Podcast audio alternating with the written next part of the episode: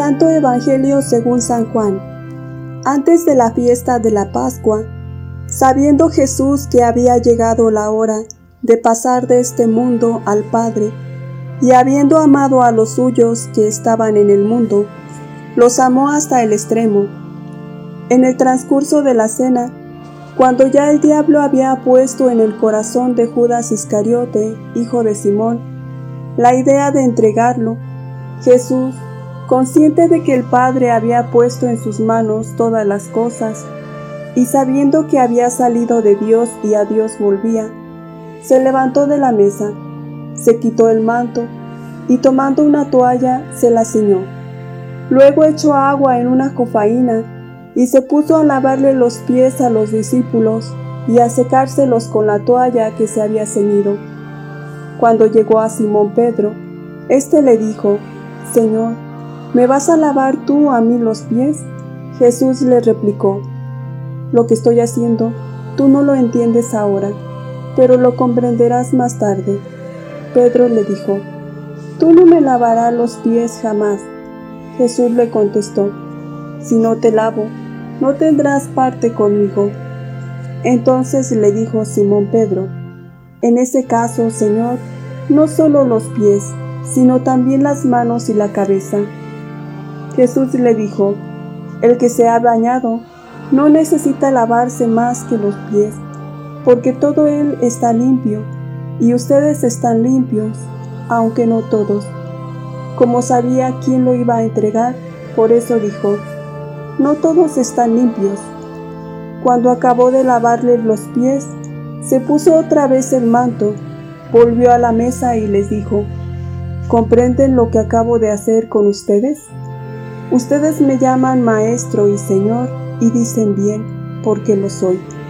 Pues si yo, que soy el maestro y el señor, les he lavado los pies, también ustedes deben lavarse los pies los unos a los otros.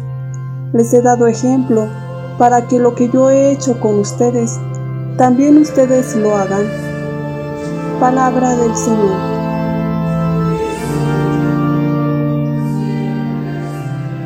Queridos hermanos, hoy es un día grande, un día grande en la vida de nuestra iglesia. Este es el día en que se instituyó la Eucaristía, el sacramento del cuerpo y la sangre de Cristo, bajo las especies de pan y de vino. Cristo tuvo la última cena con sus apóstoles y por el gran amor con que nos tiene, se quedó con nosotros en la Eucaristía para guiarnos en el camino de la salvación. La última cena es el marco de la institución del sacramento de la Eucaristía y del sacramento del orden sacerdotal. La última parte del Evangelio de San Juan se abre con una introducción solemne. Nos dice, antes de la fiesta de la Pascua, sabiendo Jesús que había llegado su hora de pasar de este mundo al Padre, y habiendo amado a los suyos que estaban en el mundo, los amó hasta el extremo. El evangelista San Juan nos ayuda a recorrer atentamente el último día de Jesús con sus discípulos. Así nos hace comprender que efectivamente ha llegado la hora tan esperada por Jesús, la hora ardientemente deseada, cuidadosamente preparada y frecuentemente anunciada.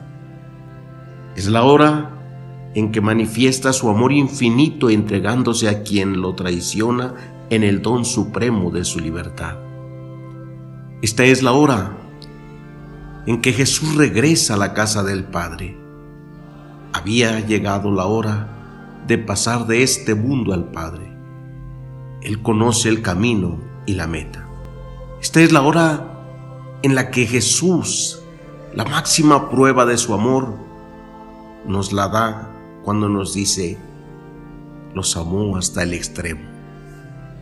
San Juan señala que el amor de Jesús viene de Dios y es por lo tanto un amor gratuito y total. La cruz de Jesús será la manifestación de este amor divino supremo que ama hasta las últimas consecuencias, hasta el extremo de sus fuerzas. Hoy hacemos memoria de aquella primera Eucaristía que Jesús celebró y al mismo tiempo la actualizamos como recuerdo del pasado, como presencia en el hoy de nuestras comunidades, al mismo tiempo de esperanza y profecía para el futuro. El cuerpo y la sangre eucarísticos de Jesús nos aseguran su presencia a lo largo de la historia. Es Jesús mismo quien establece de manera concreta en la Eucaristía la permanencia visible y misteriosa de su muerte en la cruz por nosotros, de su supremo amor por la humanidad, de su, de su venida continua dentro de nosotros para salvarnos y santificarnos.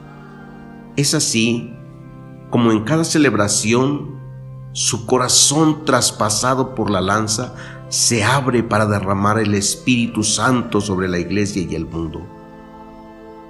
Mientras cenaban, Jesús se levantó de la mesa y lavó los pies a sus discípulos. Cuando acabó de lavarles los pies, volvió a la mesa y les dijo, ¿comprenden lo que acabo de hacer con ustedes? Pues si yo que soy el Maestro y el Señor, les he lavado los pies, también ustedes deben lavarse los pies los unos a los otros. Los gestos finales de la existencia de Jesús son deliberadamente buscados. Ninguna improvisación en los días decisivos de su vida. En particular, la escena del lavatorio de los pies resulta claramente ejemplar e ilustrativa. Jesús es el Maestro y asume voluntariamente los quehaceres que asignaban a los criados y esclavos lavar los pies, ofrecer agua a sus amos cuando regresaban a casa. Los apóstoles, en tanto figuras de autoridad en la comunidad cristiana, deben asumir las tareas del servicio. De la misma manera, les expresa el mandamiento nuevo. Este es mi mandamiento, que se amen los unos a los otros como yo los he amado. Y desde entonces sabemos que la caridad es la vía para seguir a Dios más de cerca y para encontrarlo con más prontitud. En este día, queridos hermanos, también se celebra la institución del sacerdocio, pues sin sacerdote no hay Eucaristía ya que el mismo Jesús actúa en el sacerdote para convertir el pan en su cuerpo y el vino en su sangre.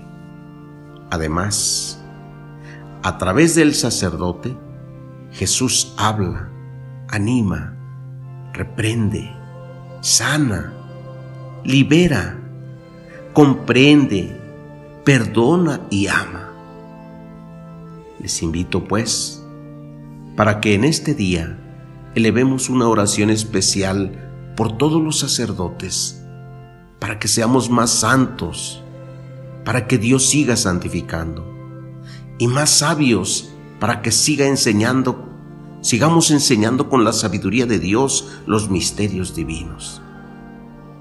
Queridos hermanos, con la celebración de este día comienza el triduo, pascual la conmemoración del misterio de la redención humana realizada por la pasión, muerte y resurrección de nuestro Señor Jesucristo. Vivamos estos días con la alegría y en la intimidad con Dios. Que sea esta una oportunidad para vivir desde nuestros hogares la necesidad de unirnos siempre a Dios.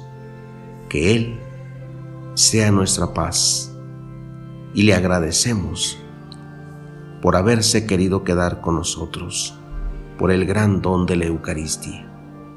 Que así sea y que Dios me los bendiga siempre, mis queridos hermanos.